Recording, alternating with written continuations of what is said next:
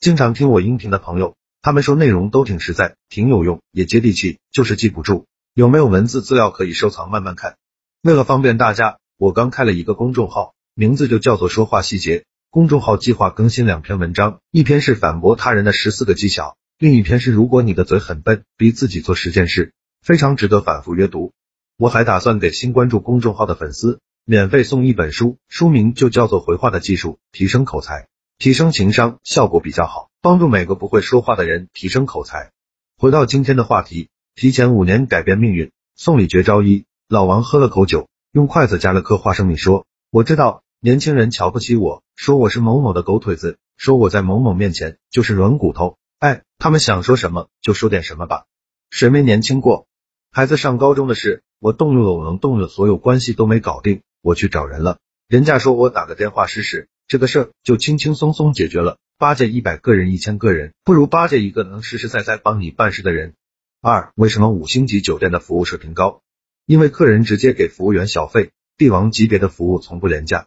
现在我出去都喜欢提前付一些小费，服务结束再付就没有意义了，会得到意想不到的收获和秘密。服务员也会用心为我服务，毕竟没人指望工资生活，都想有一些额外的收入，养成给小费的习惯，才能得到优质的服务。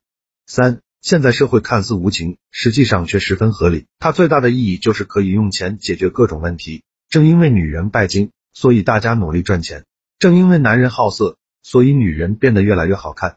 如果有一天这个世界不用赚钱了，也没人好色了，那么全世界都会崩溃。不过由于基因，这一天很难到来。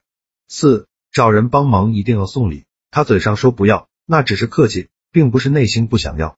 五，一个人从出生到死亡都是在交易，不懂这个道理的人很难突破阶层。六，老张帮 A 搞定了孩子转学的事，A 给了老张六千，老张说什么都不要，A 生气的说，操，瞧不起我啊！老张接了，说。以后有事不麻烦我，看不起我。老张帮 B 搞定了孩子转学的事，B 说辛苦了。老张苦笑着说，都是老乡，客气的啥啊？B 说有时间咱喝点。老张说不用了，用这个钱给孩子买点学习资料。此后老张再没帮过 B。七儿子开学了，我给儿子的老师包了个两千的红包，老师委婉的拒绝了我说放心好了，教育好孩子是我应该做的，我能使多大劲就使多大劲。我硬给老师接了，我已经不是小孩子了。什么是真话，什么是客套？以前我听不出来，现在我做了父亲，啥都懂了。八晚上，老婆说还有两天，他妈过生日，我说给他转八千，他想买啥买啥，想吃啥吃啥，我们就不回去了。果然，老婆很高兴，岳母大人也很高兴，所有的幸福，所有的心安，都是花钱买来的。九，我跟老婆刚认识时，她说她不喜欢跟男生在一起。在我请她吃了几次饭，买了几条金项链，送了几块手表、几个包包后，现在他安安静静的坐在我床边玩手机，还催我去洗澡，说不洗澡不要碰他，我都没说我要碰他。阿弥陀佛，我的上帝，他什么说这些莫名其妙的话？十，经常给小区保安递根烟，回家再晚，车总有地方停。十一，给孩子请了家教老师，每次我们都给老师准备水果和点心，孩子的成绩突飞猛进。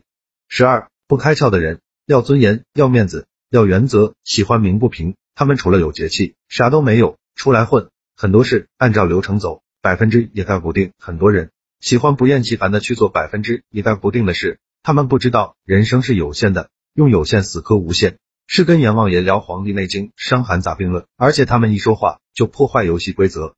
快过年了，厨师对鸡啊、牛啊、羊啊、猪啊说，临死之前许个愿吧。猪说我不想死。厨师笑了。说，你看你一说话就跑题。十三，小王找姐姐借了一百多万做餐饮，亏了一年后，姐姐要他还钱，他跟姐姐直接翻脸了。你们炒地皮赚了一个多亿，还差我这点钱。于是爸爸妈妈开始说姐姐的不是，爷爷奶奶也开始说姐姐的不是。姐姐一生气，说这钱不要了。于是爸爸妈妈爷爷奶奶笑了，开始说姐姐懂事，还说都是一家人，何必为钱的事而弄得鸡飞狗跳。姐姐沉默了，此后。她开始找借口不回家，在经济方面，她再没援助过家里的任何人，同时学会了哭穷，说自己多可怜多可怜。好了，这条音频到这里就结束了。想看文字版的文章，去我公众号说话细节就可以慢慢看了。最近更新两篇干货，一篇是反驳他人的十四个技巧，另一篇是如果你的嘴很笨，逼自己做十件事，非常值得反复学习。